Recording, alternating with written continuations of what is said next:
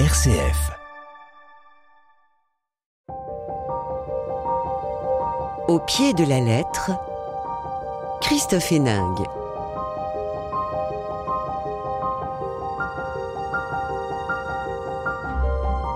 Bonjour à tous et bienvenue au pied de la lettre, le rendez-vous avec la littérature sur RCF. Deux livres qui nous rappellent encore l'histoire inépuisable de la Seconde Guerre mondiale. Deux livres très documentés qui sont tout à la fois récits et fiction pour dire et raconter la vie et les épreuves de ces années de guerre et de l'enfer nazi. Sur les traces de Ginette, c'est la jeunesse de 1940-45 avec laquelle nous faisons connaissance sous couvert d'insouciance, certains risquent leur vie parce qu'ils sont juifs, parce qu'ils entrent dans la résistance. Ces jeunes années sont marquées au fer rouge et il a fallu bien des années pour récolter malgré tout quelques confidences, enregistrer quelques souvenirs au-delà de l'indicible. La plus résistante de toutes de Nicole Bacharan est publiée chez Stock. Irène est, un personnage fictif, mais elle nous raconte la vie de l'International Tracing Service qui fait l'inventaire de ce qui a été perdu durant l'épreuve de la Shoah.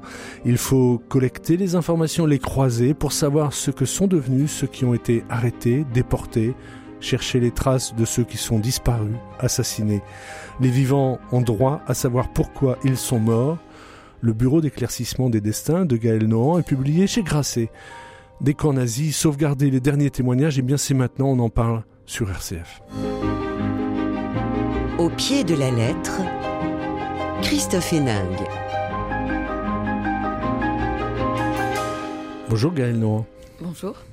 Vous êtes écrivain, le Bureau d'éclaircissement des destins est euh, votre cinquième roman. Précédemment, il y a eu en, 2017 hein, la légende d'un dormeur éveillé autour de Robert Desnos, euh, notamment pendant la Seconde Guerre mondiale. La femme révélée, c'était en 2020. Comment est né ce nouveau livre autour de l'International Tracing Service, dont on ignore, on ignore très souvent l'existence? Tout simplement, à l'hiver 2020, une amie m'a signalé, euh, m'a envoyé un lien vers les archives d'Arolsen, puisque c'est le, nom actuel euh, de, de l'International Tracing Service. Euh, je pense qu'elle avait retrouvé les traces de sa famille grâce à eux. Et, et parce qu'il y avait des, des, petites traces administratives de la déportation de Robert Desnos, auxquelles je m'étais beaucoup intéressée. Et je m'intéresse toujours d'ailleurs.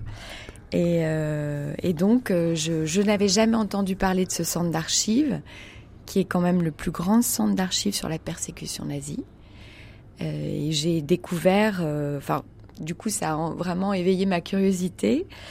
Et j'ai découvert qu'il avait été créé pour chercher des gens au départ, euh, à la fin de la guerre, par les Alliés, sur le territoire allemand.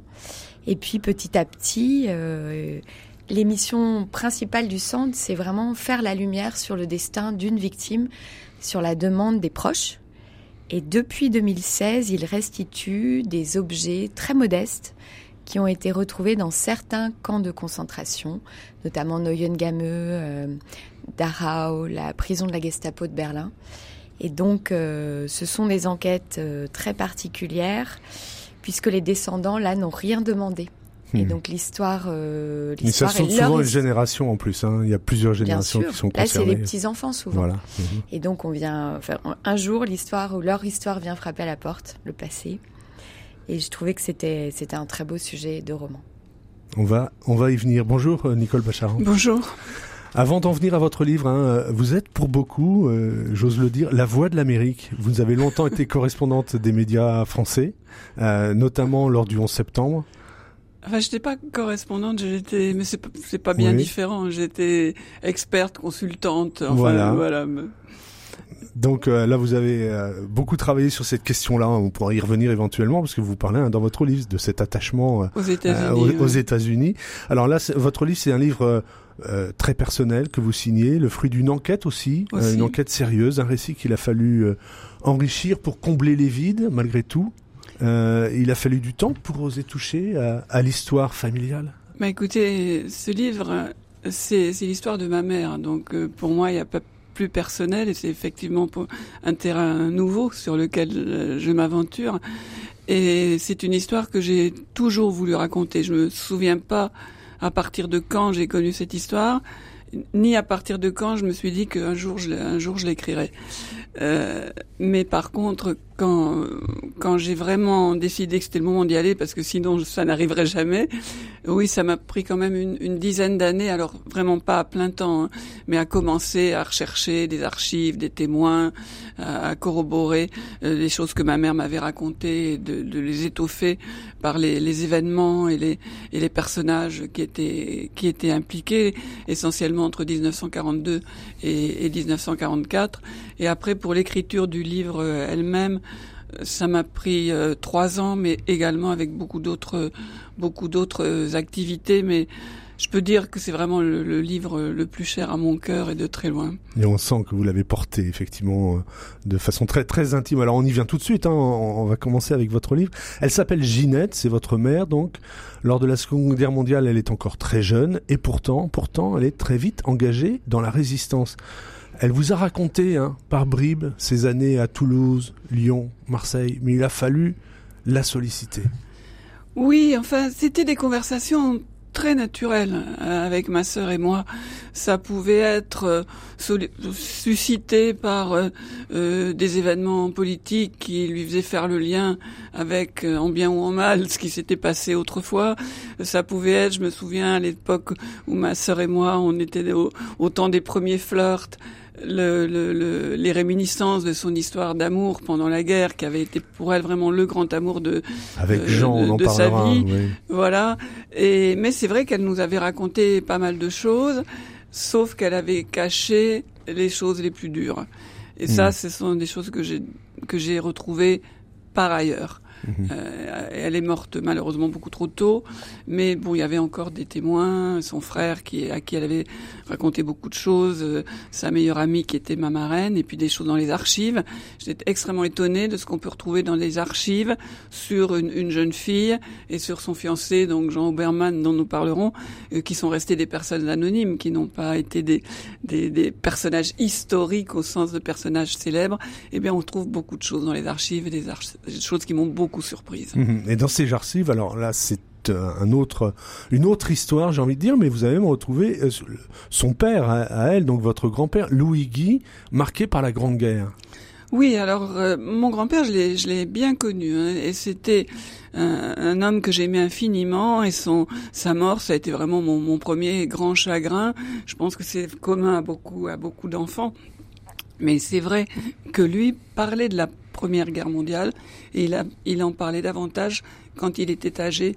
Ma mère m'avait dit que plus euh, jeune, il en, parlait euh, à peine. C'est des choses que les, descendants constatent euh, en général. Mais c'est vrai que en ce qui concerne ma mère, là, j'ai trouvé des archives très spécifiques dans les dossiers de la Gestapo, dans les dossiers d'interrogatoire d'officiers de la Gestapo après leur arrestation de ces officiers pour ceux qui, euh, qui se sont fait prendre, disons, mmh. à, la libération, des dossiers de naturalisation, donc pour euh, Jean Obermann qui venait de Pologne euh, et sa famille, des dossiers de police assez assez stupéfiants, je dois dire, de la, de la police de, de Vichy. Et tout ça, c'est de la matière extrêmement concrète qui s'inscrit dans une histoire plus vaste, où j'ai vraiment rechercher tout ce qui se passait à Toulouse, à Marseille, donc dans les lieux où mmh. euh, l'histoire de ma mère s'est déroulée. Mmh. Et vous nous entraînez à, à, votre suite hein, dans, dans, ces lieux. Euh, Jean, Jean Obermann, vous en avez parlé, un jeune juif séduisant. Euh, c'est l'amour de jeunesse de, de Ginette, de votre mère. Euh, c'est quelque chose de très fort qui, qui traverse tout le roman, enfin tout le roman. C'est même pas un roman, c'est un, récit, mais c'est comme, un roman, hein, parce que vous, vous je le disais tout à l'heure, vous combler un peu les blancs et, on les voit vos j'allais dire vos héros vos personnages on les voit. Et Jean et Ginette il y a quelque chose de très fort qui se noue alors même dans un climat de guerre d'oppression de persécution. J'ai envie de dire justement à cause de ce climat de, de, guerre et, d'oppression quand ils se sont rencontrés ils avaient 18 euh, et 19 ans. Et en fait c'est vrai que j'ai un peu comblé des villes mais il y en avait très peu. Parce que ma mère m'avait raconter des conversations, des, des morceaux de phrases. C'est une grande histoire. J'ai juste eu à faire, à faire le lien, vraiment. Mais je pense que si ma maman, enfin ma, mère Ginette, avait été aussi marquée par cet amour de jeunesse, d'abord c'était son premier amour, c'était un, jeune homme flamboyant, magnifique, un peu mauvais garçon, euh, mais extrêmement séduisant, mais surtout parce que l'un et l'autre, ils pouvaient mourir demain. Et je pense que c'est ce danger, c'était aussi une adrénaline incroyable et ça décuplait euh, l'émotion de, de, ce premier amour. Et la force hein, de, de, cet amour, euh, qui euh, là aussi, hein, vous, vous, écrivez pour eux, mais c'est sans doute ce qu'ils disaient aussi. Après la guerre, on raconterait comment on s'est aimé. Ah oui, ça, ça c'est vraiment quelque chose que ma mère m'a dit. Ils avaient le projet d'écrire un livre où ils raconteraient euh, leur histoire et donc euh, ils avaient prévu d'appeler ce livre, il s'appelait Jean Obermann parce qu'avec ce nom euh, typiquement juif polonais en pleine guerre, on comprenait tout de suite de quoi il s'agissait. Mais finalement, j'ai changé de titre parce que je me, en écrivant et en découvrant ce que j'ai découvert dans les archives, je me suis aperçu que c'était vraiment ma mère le personnage principal de ce livre, tout à fait. Euh. Et alors euh, là aussi, il faut juste préciser hein, que euh, bah, c'est le gouvernement de, Vichy qui est sur toute, toute la zone dite libre, que ce sont d'abord les Juifs étrangers qui sont poursuivis. Ensuite, on verra que les Juifs de France sont aussi poursuivis lors, de, de cette envahissement nazi, j'ose dire. mais d'abord, c'était les étrangers. Oui, alors c'est vrai que qui s'est passé, c'est que ma mère est arrivée à Toulouse à 18 ans. Elle venait d'un village de l'Aude et euh, elle, a trouvé un travail euh, chez un fourreur un fourreur euh, juif qui était une grosse maison de, couture et de fourrure à, Toulouse, mais très rapidement, comme elle connaissait personne a priori à, Toulouse, elle s'est retrouvée plongée dans un milieu totalement juif. C'est comme ça qu'elle a rencontré Jean Obermann et c'est comme ça qu'elle a été très vite témoin de l'impact du statut des juifs qui leur interdisait un tas de professions, des, des, des menaces, des rafles. Il y a eu des rafles dans la zone sud bien avant hmm. euh, euh, l'arrivée des Allemands. Donc c'était vraiment le régime euh, de, Vichy. qui était à l'œuvre. Et, et, ça s'est abattu, oui, d'abord sur les Juifs étrangers, mais enfin très rapidement on n'a pas fait la différence. Et notamment la famille Obermann, par exemple, ils étaient naturalisés. Jean était né en Pologne mais ils étaient naturalisés en 1930. Mais toutes les naturalisations ont été annulées par Vichy pour toutes celles qui dataient euh, d'après 1927. Donc au fond, euh, Jean ne savait même pas s'il était encore français. Mhm.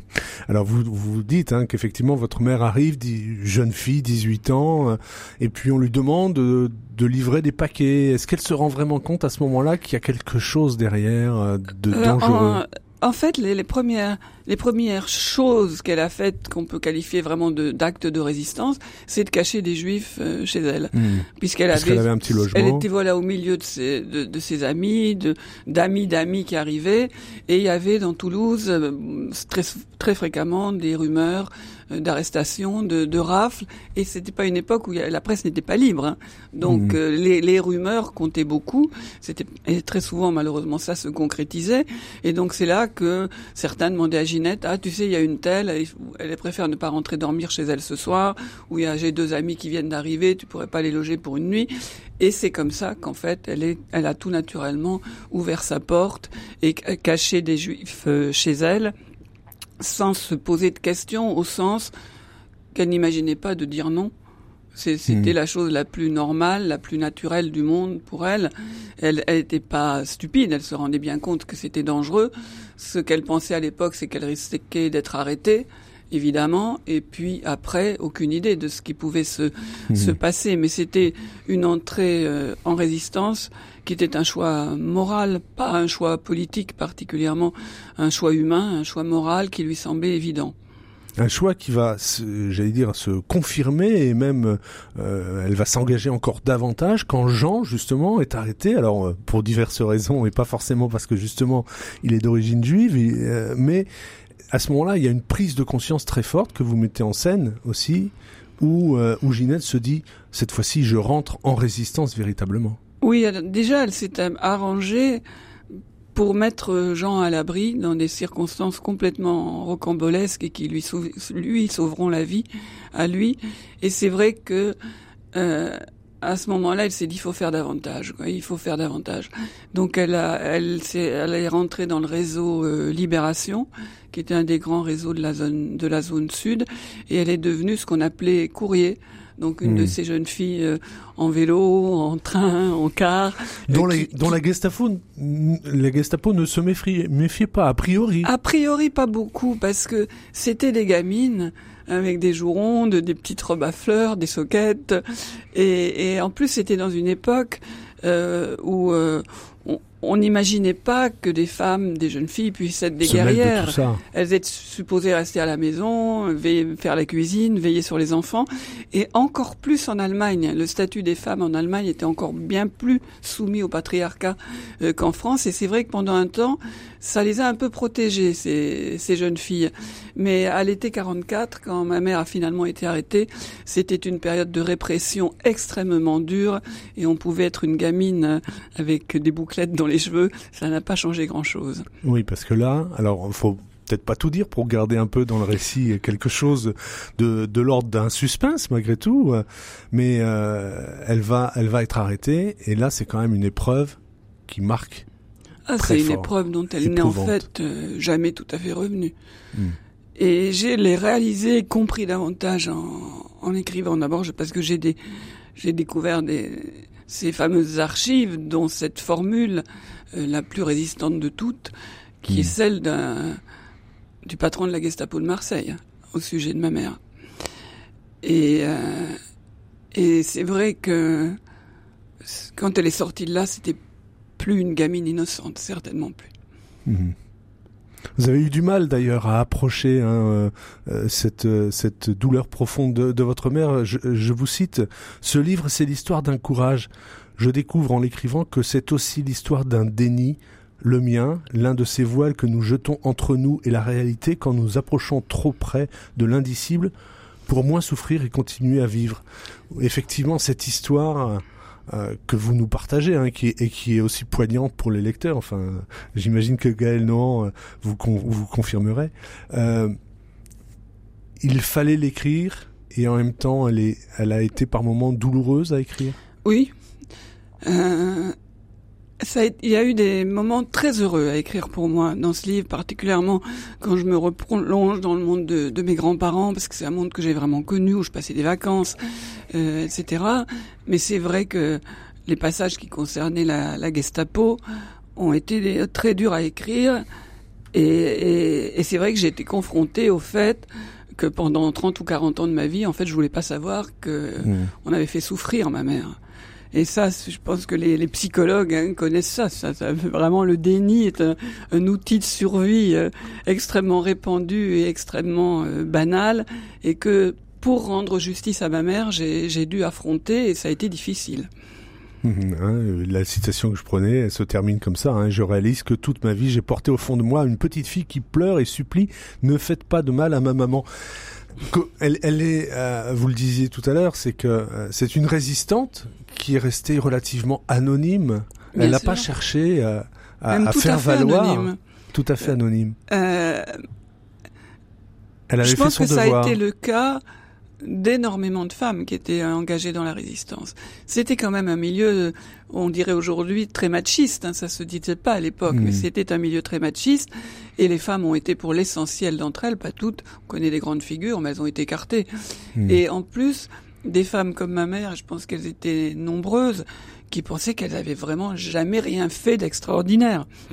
C'est vrai que maintenant que ce livre est écrit, beaucoup de gens me disent que ma mère était une héroïne, et je le pense, mais elle-même aurait été abasourdie d'être présentée comme une héroïne, parce que elle avait rien fait de particulier à, ses yeux, donc rien qui mérite des médailles, des pensions, des titres, euh, absolument, elle s'est totalement écartée à, à, la fin de la guerre, voilà, elle avait juste fait ce qu'elle pensait devoir faire, à un certain moment. Hmm. Notamment parce que vous avez vécu longtemps aux États-Unis, vous avez rencontré plusieurs fois Elie Wiesel, vous avez évoqué votre mère avec lui? Oui, on en avait parlé. Je me souviens, j'ai eu cette chance immense de rencontrer Elie Wiesel que j'ai vraiment beaucoup aimé. On n'était pas des intimes, mais on était, on était des amis. On avait vraiment une relation euh, amicale. Et c'est vrai qu'Elie Wiesel avait représenté pour ma mère un, un écrivain, un intellectuel euh, très très important. Elle se reconnaissait vraiment dans dans sa démarche. Mhm. Et ce formidable récit de, de la nuit euh, d'Elie Wiesel, parce que comme vous le dites, il a, a, fallu du temps pour que euh, les résistants, euh, les juifs persécutés puissent parler. Oui, bien sûr. J'ai eu la chance de, voir mon livre présenté en même temps que d'autres livres de Ginette Kolinka, qui elle est rescapée, rescapée des camps, qui est presque centenaire, toujours aussi vigoureuse et qui euh, va parler dans les écoles de ce qui s'est passé, mais elle dit que bah, pendant des décennies, elle en a pas parlé parce qu'elle elle, est un grand franc-parler. Elle dit mais je voulais pas embêter les gens, je voulais pas que, que ça pèse sur mes enfants. Et puis au fond, c'était irracontable indicible. Mmh. Gaël vous avez lu euh, la plus euh, la plus résistante de toutes, le livre de Nicole Bacharan. Qu'est-ce que vous avez ressenti? Moi, j'ai adoré ce, ce livre et il m'a bouleversée. En fait, je, je trouve que c'est à la fois un roman. On peut le lire vraiment comme un roman palpitant. On est on est tout le temps avec cette jeune fille. On, vous avez réussi à la à nous la nous la rendre vraiment euh, incarnée, très très attachante. On voit bien le mélange d'extrême jeunesse et de force qu'il y a en elle, euh, des choix, euh, le mélange d'insouciance et des choix très très graves en fait, qui vont peser sur sa vie à jamais, hein, qui vont qui vont la changer à jamais. Mais euh, j'ai adoré aussi, j'ai trouvé, je suis très admirative de la pudeur qui est la vôtre pour euh, aborder euh, tous les aspects de cette femme qui est votre mère et, et comment l'amour euh, guide la quête et l'enquête et comment parfois aussi l'amour vous aide à préserver une part de mystère à cette femme aussi. Oui, je l'ai protégée. Absolument. Mais c'est beau oui. ça, c'est très très beau. C'est vrai que la manière dont, dont, vous avez reçu ce livre, pour moi, c'est un cadeau extra, extraordinaire parce que voilà, j'ai réussi alors à, la, à lui rendre sa vie et sa jeunesse. Absolument, elle est là. Elle est toute euh, vivante et palpitante entre les pages. Et puis vous êtes, euh, Nicole Bacharan, vous êtes allée sur le terrain, j'ai envie de dire, vous êtes oui. allée à Toulouse, vous êtes allée à Marseille, vous avez retrouvé les lieux. Oui. Et puis aussi... Les ça, lieux, vous, on peut vous, changer. Hein, les ouais, lieux, on peut et vous le décrivez bien, un peu cette jeunesse aussi, euh, notamment à Toulouse, qui se retrouve au café. Et donc malgré tout, cette... Euh, cette, euh, j'allais dire, de fureur de vivre, mais c'est un peu oui, ça, quoi. c'est un peu cette, ça, mais bien sûr, c'est cet appétit ça. de vivre. C'est un peu ça, et c'est vrai que ma mère, quand elle m'a parlé a posteriori, elle me disait, ça a été beaucoup plus dur pour mes parents, pour mes grands-parents, les gens qui avaient charge de famille, euh, qui devaient euh, gagner leur vie, qui devaient euh, pro protéger les, plus vulnérables, qui devaient trouver à manger tous les jours. C'était un, un, un, travail en soi. Mais quand elle me disait quand on a 18 ans, qu'on est responsable que de soi-même et qu'en plus on est amoureuse, c'est pas une période où elle était malheureuse du tout. Mmh. C'est une période où elle a eu très peur par moment, où euh, elle a, elle a beaucoup eu peur pour pour pour Jean, qui était juif, qui était menacé et qui plutôt, et qui ne prenait aucune précaution. Un euh, peu fanfaron, hein. Complètement. C'est vraiment un personnage. Lui, alors pour le coup, c'est vraiment un personnage de roman. Et il, l'est resté toute sa vie. Et j'ai eu la chance, alors que j'avais terminé l'écriture de mon livre, de finalement retrouver sa famille. Donc il a une fille unique, qui est une, une femme magnifique d'ailleurs. Et, et, ce qu'elle m'a raconté de la suite de la vie de Jean, il est resté un personnage euh, complètement, complètement romanesque. Et c'est vrai que pour ma mère, à part le temps passé à la Gestapo et puis le, le, elle, elle, a été envoyée en Allemagne et elle a pu heureusement elle, elle a pu s'évader parce que sinon je serais certainement pas là donc je, je ne dévoile rien. Euh, d'essentiel ça c'est quelque chose qui a été enfermé dans une coque de, de douleur irrémédiable. Mais pour le reste ça n'a pas été une période négative enfin négative. Ça a été une période où elle était amoureuse et bien vivante. et, et, et très vivante oui, c'est l'intensité de la vie qui euh, transpire oui. du livre aussi. Euh, c'est vrai. Enfin, merci de, de, le dire comme ça, mais je pense que les émotions étaient extrêmement fortes. Mmh. Vous voulez bien nous lire un, un passage de, de, votre livre, euh, je Nicole vais, Je vais essayer. Euh, c'est un passage que, que, vous avez choisi oui, exactement. et qui concerne ben, le moment où vraiment euh, Ginette entre dans un réseau de résistance. Euh, Ginette ne se méprenait pas une seconde sur le danger de ses activités. Elle pensait mesurer exactement les risques qu'elle prenait et ses raisons de les prendre. Elle voulait lutter contre l'oppression, s'engager, agir. Jusque-là, elle n'avait pas réalisé qu'au cours des années précédentes, en accueillant chez elle des fugitifs, en rendant de si fréquents services à des juifs pourchassés, elle s'était déjà engagée. Cela lui avait semblé si naturel. Mais cette fois, elle participait directement au combat pour un monde meilleur, un monde où elle n'aurait plus peur, euh, où les enfants ne seraient plus persécutés, où Jean et les siens, même s'ils ne l'aimaient plus, même si elle ne devait jamais le revoir, bon, elle l'a revu, je rajoute maintenant, n'aurait rien à craindre. Pour elle, le but était simple et terrible, chasser l'occupant, désarmer ceux qui s'étaient mis à son service. Ce n'était pas tant le patriotisme qui l'animait qu'une révolte morale, intime. Tout homme a deux pays, le sien et puis la France, elle n'avait pas oublié. Pour elle, la France, c'était bien, davantage qu'un territoire, c'était une idée. La liberté contre la barbarie. Je trouve que c'est malheureusement, malheureusement très actuel.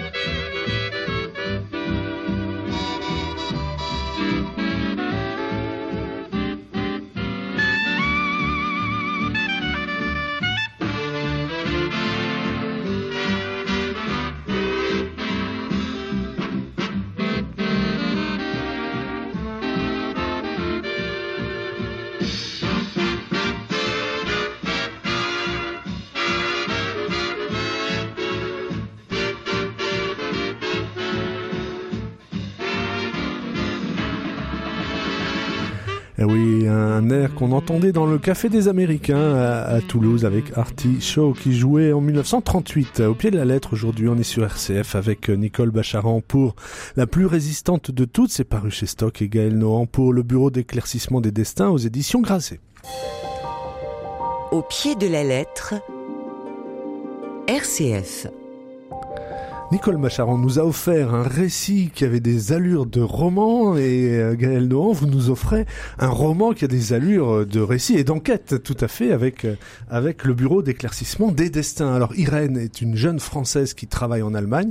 Elle consacre sa vie au passé douloureux de la Shoah pour que le souvenir des morts soit accessible aux vivants. Expliquez-nous. Alors Irène travaille donc à l'International Tracing Service depuis 1990. Euh, Quand on la rencontre, ça fait 30 ans qu'elle travaille là et donc elle est une sorte de détective des traces puisqu'elle essaie de faire la lumière sur le destin des victimes de la persécution nazie. Donc c'est pas seulement la Shoah, hein, c'est vraiment tout le spectre de la déportation et qui est très très large en fait. Il y avait toutes sortes de victimes dans les camps et elle euh, s'intéresse euh, potentiellement à chacune d'entre elles. Tout à fait. Euh, et en 2016, on lui confie une mission de restitution d'objets donc très modestes. Et il va falloir qu'elle essaie de déterminer pour chaque objet ce qui est arrivé à son propriétaire ou à sa propriétaire, et ensuite essayer de retrouver des descendants, s'il y en a, qui peuvent être disséminés à travers le monde entier. Mhm. Et alors c'est là que ça rejoint le travail qu'a mené euh, Nicole Bacharan, c'est que il reste malgré tout plein de traces des personnes disparues. Oui, alors et, en même temps il y a une sorte d'inégalité puisqu'il y a aussi des gens dont il ne reste rien. rien. Mais, euh, mais c'est vrai qu'il y a, il y a quand même beaucoup de, de, traces. Les traces sont, sont très souvent incomplètes, c'est-à-dire elles nous racontera, elles nous raconteront jamais tout sur quelqu'un. Donc euh, là, je rejoins votre démarche, Nicole. C'est moi, j'ai été obligée de de me heurter sans cesse à la part de mystère de chaque personnage, ce que j'ai d'ailleurs beaucoup aimé. Parce mmh. que en tant que romancière, on a parfois un, un complexe d'omnipotence, de voilà. Et là, je ne l'avais vraiment pas, mmh. avec aucun personnage du livre. Et je, je trouve que c'est mieux parce que dans la vie, c'est comme ça, on sait jamais tout des gens, même qu'on aime énormément et même dont on peut être très proche. votre livre est, bâti comme ça. Chaque chapitre euh, porte le prénom, euh, un, prénom. Donc, euh, ce sont effectivement tous ces personnages qui qu'on approche plus ou moins, qui nous échappent, qu'on retrouve, et puis des croisements que que, que Irène, j'ai dire l'enquêtrice, découvre petit à petit de ces personnages. Là aussi, il faut tirer un fil. et, ça prend du temps et parfois il faut justement se, j'allais dire, se décaler, se déplacer un peu pour pouvoir trouver autre chose? Oui, c'est vraiment un livre qui fonctionne. C'est comme plusieurs enquêtes policières mmh. croisées. Euh, la différence, c'est que dans une enquête policière, on on s'intéresse pas vraiment aux victimes. Elles sont souvent accessoires. On s'intéresse essentiellement à l'assassin et à l'enquêteur ou l'enquêtrice. Et que moi, je voulais vraiment que, une fois le livre refermé, le lecteur se souvienne des victimes.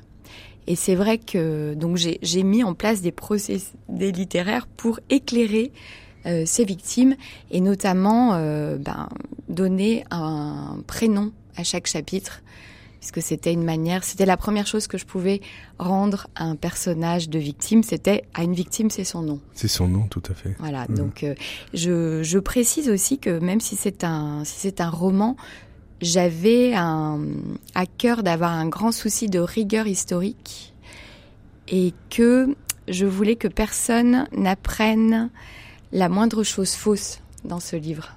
Donc ce que les personnages vivent dans mon roman, même si ces personnages sont fictifs, a forcément été vécu par des vrais gens. L'un ou l'autre. Euh, et euh, j'ai vraiment enchevêtré très très étroitement l'histoire et la fiction tout le long du livre. Donc, euh, je peux dire qu'historiquement, tout est vrai dans ce livre, y compris sur l'histoire du centre lui-même, mhm. qui est une histoire incroyable, incroyablement romanesque. Alors, expliquez-nous, oui, parce qu'au début, c'est créé par les Alliés, puis après, confié, à la, confié à la Croix-Rouge. Oui. Et avec des personnes euh, ou des responsables qui sont parfois un peu ambivalents. Oui. Pour le dire gentiment. Oui, on peut dire ça, absolument. On peut dire que c'est plus que, oui, c'est très ambivalent. Parce que la Croix-Rouge internationale, quand elle accepte de gérer ce centre d'archives, et elle va le faire euh, pendant très très longtemps, puisque elle le fait jusqu'au début des, enfin, au moins jusqu'à 2007-2010, 2010, où tout à coup, ça va, les, on va avoir euh, l'ouverture des archives et le CICR se retire à ce moment-là de la gestion du centre d'archives. En fait, c'est une gestion qui est à la fois humanitaire et politique. Et donc, euh, elle est euh, évidemment euh, très conditionnée par la guerre froide, par exemple. Le CICR est pas choisi par hasard par les Américains, il est choisi parce que il est de leur côté dans la mmh. guerre froide. Et cette, ce côté partisan, en quelque sorte, va se, va avoir des implications aussi sur la gestion du centre, notamment quand les victimes qui s'adressent au centre d'archives euh, viennent des pays de l'Est. Hmm. Leurs requêtes vont être beaucoup plus facilement mises de côté. Euh, donc il y a, y a, pas mal de choses en effet ambivalente pour le moins dans la gestion voilà d'autant plus que dans le roman il se passe des choses vraies comme comme par exemple des anciens nazis qui euh, arrivent à travailler dans, dans le centre avec des intentions qui euh, qu'on imagine pas toujours très claires hein. ah bah qui sont oui pas claires du tout parce qu'évidemment on leur donne pour détruire les archives les clés euh, du, du, placard des preuves de leurs crimes hmm. donc c'est sûr que ça, ça je l'ai trouvé moi dans les archives. J'ai trouvé cette, euh, cette affaire incroyable d'un directeur euh, américain euh, par intérim du centre qui découvre que dans les archives elles-mêmes travaillent 45 leaders de la SS et de la Gestapo dont un qui a essayé de mettre le faux aux archives. Mmh. Euh, et c'était Comme quoi la guerre n'est pas finie. Voilà, et c'est des gens qui ont été embauchés par des fonctionnaires américains dans les mmh. années début des années 50. Mais c'est le moment où la guerre froide prend le pas sur la dénazification aussi. Mhm. Alors, on va pas pouvoir évoquer tous les personnages. J'ai envie que vous, vous, nous parliez de Vita, la polonaise, euh, qui meurt dans une chambre à gaz avec un enfant qui n'est pas le sien. Absolument. Alors Vita, elle est née euh, quand j'ai découvert qu'au camp de Ravensbrück, des déportés euh, adoptaient des orphelins, qui la plupart du temps étaient des orphelins juifs ou tziganes. Et donc, ces déportés, les enfants les appelaient leur maman du camp. Et donc, j'ai imaginé que Vita prenait sous son aile. Prenait sous son aile un petit garçon. Ce petit garçon va se retrouver sélectionné pour la chambre à gaz de Ravensbrück, laquelle n'a existé que quelques mois en 1945. Donc c'est vraiment dans les derniers mois d'existence du camp. Et ce sont les mois les plus meurtriers de ce mmh. camp, comme souvent d'ailleurs dans les camps. Et, et elle va, euh, elle fait un choix euh, radical qui est de mourir avec cet enfant. Euh, choix qui a été qui a été fait par beaucoup de gens pendant cette guerre et parfois avec des enfants qui n'étaient pas les leurs et donc, euh, mais qu'ils avaient adopté.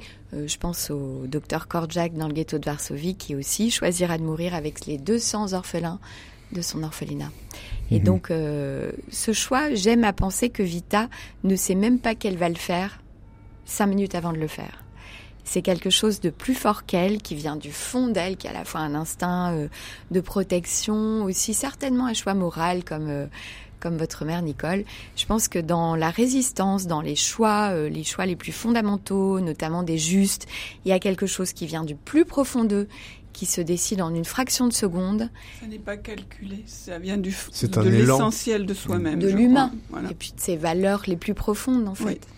Mais alors en même temps, cette euh, héroïne que vous mettez en scène, euh, Vita, qui est euh, une figure qui a existé sans doute à plusieurs exemplaires, si j'ai envie de dire, à plusieurs personnes qui ont dû vivre ça, elle, elle avait un fils. Oui, elle avait un fils qui lui a été volé. Alors racontez-nous ça, parce que ça aussi c'est un, une des histoires de, de cette période terrible. Alors ça c'est le ce qu'on appelait le programme de germanisation. Mm donc euh, des enfants, euh, des enfants qui avaient des caractéristiques ariennes aux yeux des nazis et qui ont été volés sur les territoires occupés. Euh, donc notamment beaucoup dans les pays de l'Est, beaucoup en Pologne. Himmler considérait que partout où on voyait du sang pur, donc c'est-à-dire des, des, enfants blonds aux yeux bleus, etc., il fallait voler ce sang pur. Et notamment parce qu'ils avaient un gros problème de natalité dans l'Allemagne nazie. Ils ne faisaient pas assez d'enfants pour leur projet de colonisation du monde. Mmh. Et euh, donc, euh, ils étaient vivement encouragés à procréer. Mais ça ne suffisait pas. Et donc, euh, très vite est né ce projet de voler les enfants aux caractéristiques ariennes. Enfants qui étaient donc arrachés à leurs parents, testés de plein de manières, avec des tests extrêmement précis. pour voir si vraiment ils avaient les bonnes caractéristiques, s'il n'y avait pas de tard, pas de maladie, etc et les enfants euh, qui, qui, vraiment avaient toutes les bonnes caractéristiques étaient, euh, quand ils étaient suffisamment petits, confiés à l'adoption par des familles nazies et euh, donc ont changé leur état civil. Ce qui fait qu'après la guerre, ils ont été très difficiles à retrouver, ces enfants.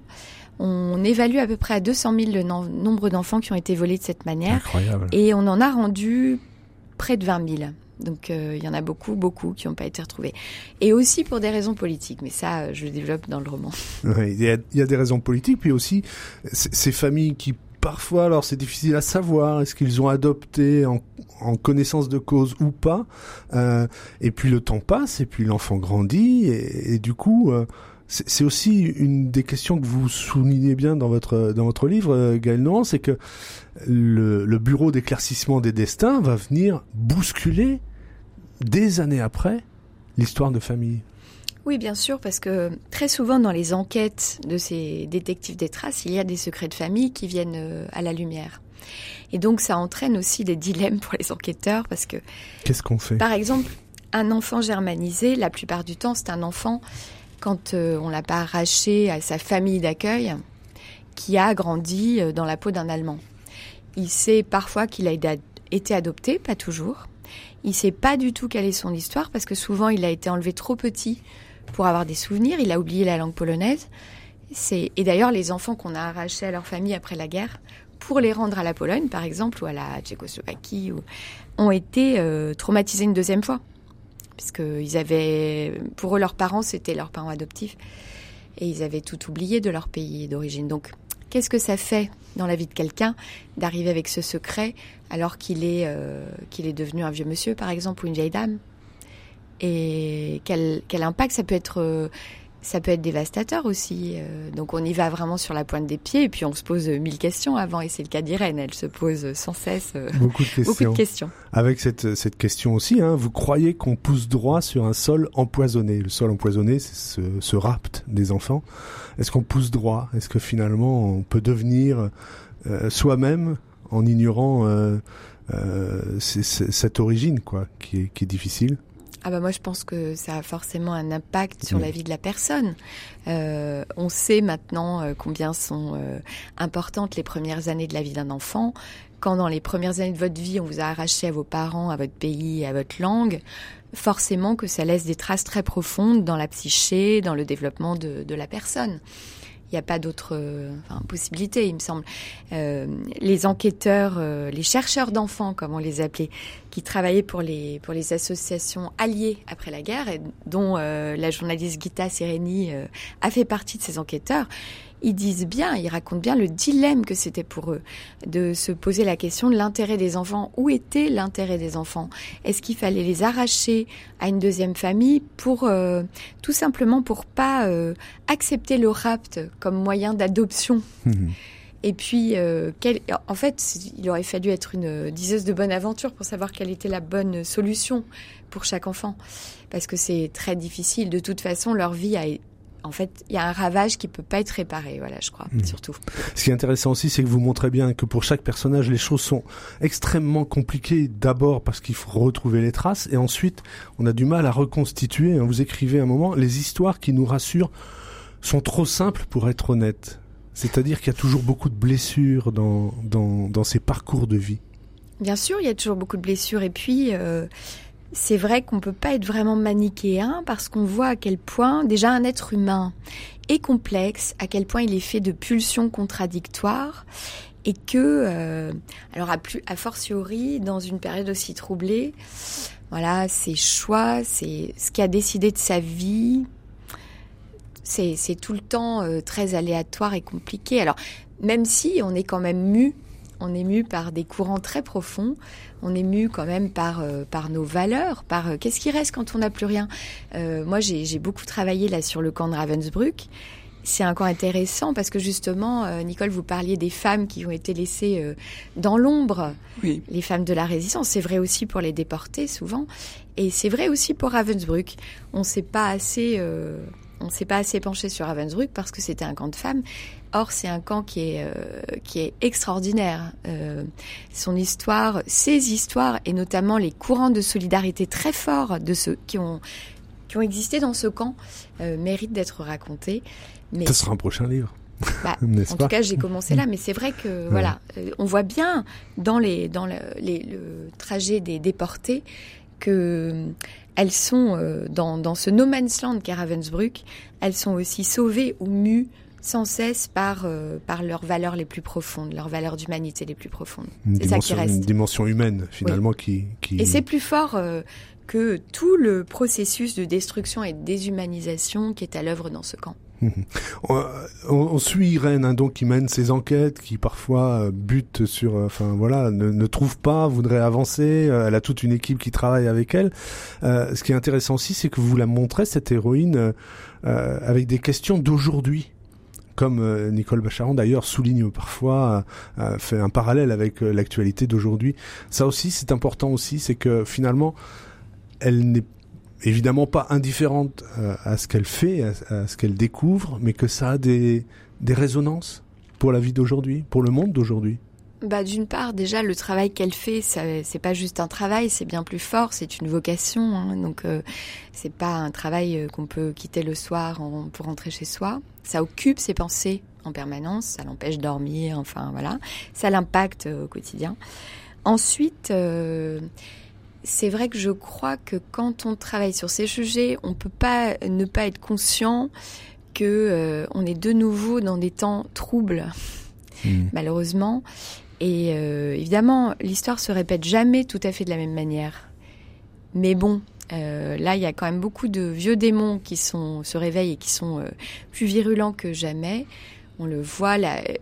En fait, cette manière qu'on a de s'habituer à l'inhumain, surtout l'inhumain à nos portes. On le voit en Ukraine, on le voit partout. On s'habitue à ce qui se passe en Ukraine, on s'habitue à ce qui se passe euh, un peu partout euh, dans les centres euh, pour les migrants, sur les bateaux, etc., etc. En fait, on est et, pour moi, l'histoire n'a de l'intérêt principal de l'histoire, c'est d'être un espèce de flambeau pour éclairer le présent aussi. Et j'espère pour nous rendre un peu plus conscients, un peu plus solidaires au présent.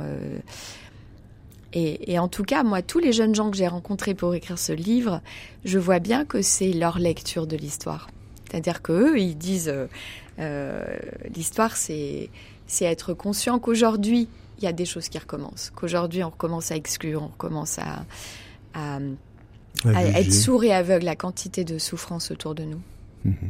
Nicole Bacharan, vous avez lu euh, le bureau d'éclaircissement des destins et vous écoutez, je vois depuis tout à l'heure, ah, avec Gaël Nohan, avec beaucoup de, ah. de tension. Oui, à chaque mot que dit Gaël, j'y adhère totalement. Moi, c'est un, un, livre vraiment magnifique et qui met le doigt sur euh, sur l'essentiel. Vous parlez des valeurs et l'essentiel, je crois, ce sont vraiment nos valeurs. Et le propre de la barbarie, alors la barbarie s'exprime selon les époques de différentes manières, mais enfin elle a quand même des caractéristiques euh, toujours communes. Et, et l'une des pires, c'est la volonté de d'effacer les existences individuelles. Il n'y a plus d'individus, il n'y a plus même de souvenirs des individus, ils n'ont, ils n'ont plus de nom, ils disparaissent. Et, et, et ce bureau d'éclaircissement des destins, il s'attache à restituer chaque vie dans sa valeur autant, autant que c'est possible, dans son individualité. Il dit chaque vie est unique. Et ça, pour moi, je trouve ça absolument magnifique. Et c'est, vous avez totalement raison, Gaël, de dire que c'est une lutte d'aujourd'hui. On voit ce qui se passe en Ukraine, on voit les enfants déportés en Ukraine, on voit les bateaux de migrants qui passent par le fond en Méditerranée et beaucoup d'autres situations dans le monde où on perd cette notion de la valeur unique, irremplaçable d'un individu. Merci Nicole, je suis très touchée par ce que vous venez de dire. C'est vrai que c'est, je crois que c'est ce qu'essaie de faire le centre d'archives d'Arolsen, vraiment restituer à chaque victime son histoire et sa singularité. Mhm. Mais euh, et, et, moi, je, je m'aperçois qu'en écrivant ce livre, j'ai découvert à quel point euh, réunir des archives, sauver des archives, transmettre des archives était une résistance en soi, une forme de résistance très forte, au même titre que la résistance des armes, au même titre que la, la résistance euh, morale. C'en est une, vraiment. Tous les gens qui ont sauvé des traces au péril de leur vie, c'est absolument admirable aussi. Et c'est ce qui fait qu'aujourd'hui, on a parfois, on peut parfois réparer euh, quelque chose de l'histoire euh, dévastée d'une personne. Et c'est vrai que vous parliez de la question pour un enfant qui a été enlevé. Peut-on pousser droit dans un sol empoisonné? Et Je pense que c'est collectif aussi. Je pense que le sol de l'Europe est empoisonné et que des livres comme le vôtre, c'est un acte effectivement pour enlever du poison parce qu'on vit avec et, et quand on sait qu'on vit avec, on est un petit peu plus capable de lutter contre que quand on l'ignore. Mhm. C'est vrai. Et puis c'est un livre, je pense qu'il faut le dire aussi, qui est traversé par une véritable. C'est une épreuve que vous mettez en. Enfin, c'est une histoire douloureuse, mais traversée par une forme d'espérance hein, et, et, et, même, euh, j'ai envie de dire, d'enthousiasme. Hein, vous écrivez un moment. Dans chaque histoire de survie, il y a des hasards miraculeux, comme quoi rien ne se perd entre guillemets. Oui, bien sûr. Je pense que, enfin, l'histoire de cette période, c'est aussi l'histoire de toutes ces formes de résistance et de courage dont l'amour, et que ces formes de résistance et courage, elles se voient particulièrement parce qu'elles sont dans une profonde obscurité. Hmm. Et donc on les voit encore mieux. Elles se détachent, comme la résistance. Euh, c'est et, et c'est, euh, il me semble que pour nous aujourd'hui, c'est des munitions, tout ça pour traverser des temps qui deviennent de nouveau compliqués. On peut se perdre. Eh ben, on va faire attention. Et en tout cas, on peut toujours lire votre livre, effectivement, qui, qui nous restitue cette histoire avec, euh, avec euh, justement cette façon de voir les choses qui, qui peut nous éclairer. Vous voulez bien, vous parliez des archives, justement, nous lire un, un, passage de votre livre euh, où il s'agit justement de la bibliothèque juive de, de Varsovie dans le, dans le ghetto, ou l'importance des archives. Oui, il s'agit des archives Ringelblum qui sont une des histoires qui m'a le plus émerveillée dans le travail de ce livre. C'est ici qu'a commencé l'aventure d'Oinek Shabbas. Les joies du Shabbat. Derrière ce nom de code se cachait le groupe clandestin créé par l'historien Emmanuel Ringelblum et une entreprise périlleuse, constituée des archives secrètes du ghetto, journaux intimes, billets de théâtre, ordonnances allemandes, brassards à l'étoile, dessins d'enfants, blagues populaires ou feuilles clandestines. Ringelblum et ses amis collectaient jusqu'aux traces les plus humbles, conscients que ce matériau témoignerait de ce qu'ils avaient vécu ici, de leurs espoirs, de leur lucidité et de leur résistance. Ils devaient en préserver le secret absolu. Seuls trois d'entre eux connaissaient l'emplacement de la collection. Si les autres membres du groupe étaient arrêtés et torturés, ils ne pourraient rien compromettre. Ils espéraient survivre à la guerre et voulaient la raconter de leur point de vue. S'ils avaient échoué, il ne resterait d'eux que les films de propagande tournés par leurs assassins dans le ghetto pour démontrer que les juifs étaient sales et insensibles à la souffrance des leurs. Au prix de leur vie, les membres d'Oinek Shabbos avaient sauvegardé un trésor, les dernières lueurs de ce monde et son extinction.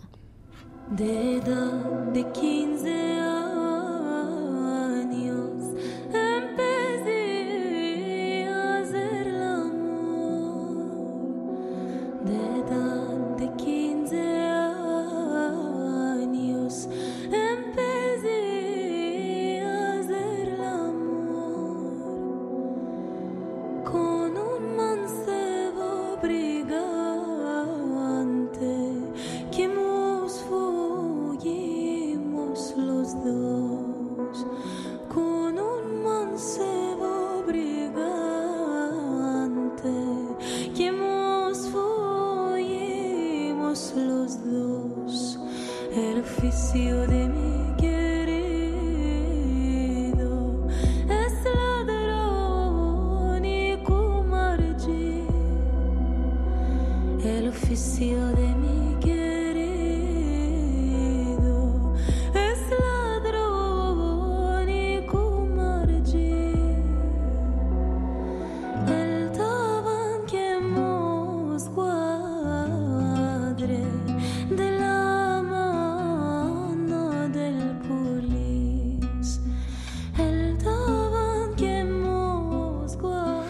Quelques notes de Daphné à Reims qu'on retrouve dans le livre de Gaël Nohan au pied de la lettre euh, sur RCF avec Nicole Bacharan pour La plus résistante de toutes, c'est paru chez Stock, et Gaël Nohan pour Le bureau d'éclaircissement des destins, paru aux éditions Grasset. Au pied de la lettre, présenté par Christophe Héningue. Nicole Bacharan, je le disais au début de l'émission, vous avez vécu longtemps aux États-Unis Oui. euh, et dans votre livre, très et vous y retournez très souvent. Euh, vous êtes entre deux, quoi, toujours entre Paris Oui, et New York, vrai, en gros. Et euh, dans votre livre, vous dites un petit peu cet attachement hein, de ce jour. Ginette euh, resta convaincue, Ginette, votre mère, convaincue que si tout allait mal, si le monde redevenait fou, il fallait se tourner vers l'Amérique. Euh, voilà, ça vous a marqué vous. En même temps, l'Amérique d'aujourd'hui, c'est celle dont, rêvait euh, Ginette? Ben, en fait, euh, Ginette, elle, elle rêvait pas de l'Amérique. Elle pensait pas du tout que c'était un pays idéal euh, où tout le monde était riche et heureux. Mais simplement, elle pensait que c'était un pays où la notion de liberté était très forte, très très ancrée. Et c'est évidemment quelque chose qui l'avait marqué au moment de la libération, puisqu'elle a été euh, libérée par les par les Les Américains. Et c'est vrai que l'Amérique d'aujourd'hui, j'y étais encore la semaine dernière, a des aspects formidables et des aspects extrêmement euh, inquiétants, mais qu'on voit bien que au moment de de la guerre, finalement, heureusement qu'ils sont là. Mhm, tout à fait. Alors j'ai vu aussi en préparant l'émission que il y avait euh, un centre, euh, euh, d'abord les 80 ans du centre de documentation juive contemporaine au mémorial de la Shoah et qui met en ligne des podcasts, le récit inédit du sauvetage des archives de la Shoah. Gaël, non, vous connaissiez euh, ce, ce podcast ou euh, Non, je ne connais pas ce podcast. Il est récent? Apparemment récent, c'est pour les 80 ans du centre. Ah, le récit inédit et sauvetage et inédit du sauvetage donc des archives de la Shoah. Et puis autre chose aussi, la collecte de l'Institut de la littérature musicale contre, concentrationnaire plus de 12 000 documents de production musicale. Expliquez-nous comment on peut avoir cette production musicale dans les camps en même temps alors, euh, écoutez, ça, je. C'est pas non plus un sujet. C'est un sujet que je connais moins bien, on voit que je connais pas, mais enfin, tout ce que je connais, c'est évidemment les orchestres qui étaient obligés de jouer mmh. dans les camps.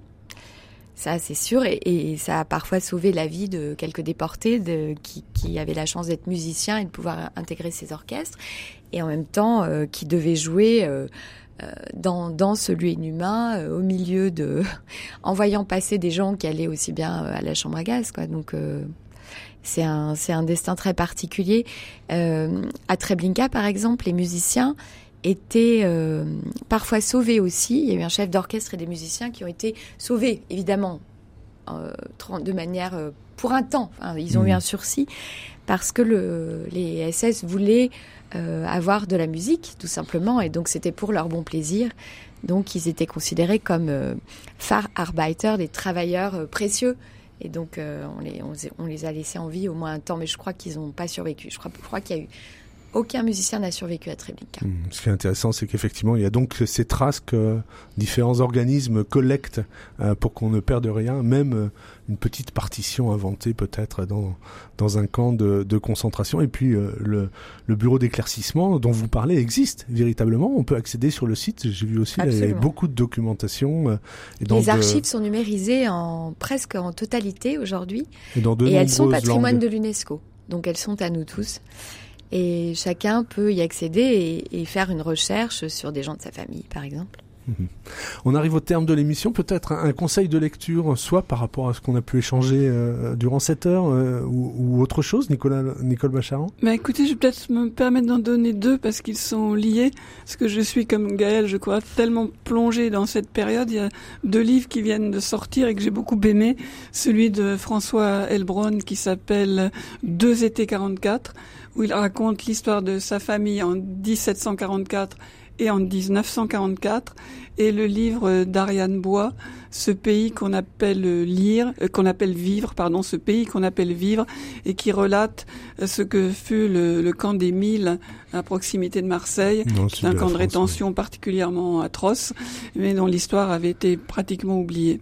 Ariane Bois qui est venue en parler à ce même micro. On vous écoute pour votre Gaël Nohan, pour votre conseil de lecture très rapidement. Alors moi, un roman euh, de Julie Prinzac qui s'appelle Guetter l'aurore mhm. et qui est où elle a enquêté sur l'histoire de sa famille juive justement dans un petit village près de Toulouse pendant la guerre et qui est vraiment euh, très très beau. Merci à toutes les deux pour cette euh, pour émission. Euh, je rappelle le titre hein, de vos ouvrages, La plus résistante de toutes de Nicole Bacharan, c'est publié chez Stock, et puis Le Bureau d'éclaircissement des destins de Gaël Nohan, c'est publié chez Grasset. Merci à Pierre-Henri Paget, toujours à la réalisation de cette émission. Au pied de la lettre, c'est fini. Bah, c'est fini pour aujourd'hui. On peut la réécouter en podcast, bien sûr. Et puis sinon, on se retrouve la semaine prochaine. Et d'ici là, n'oubliez pas jamais un jour sans un livre.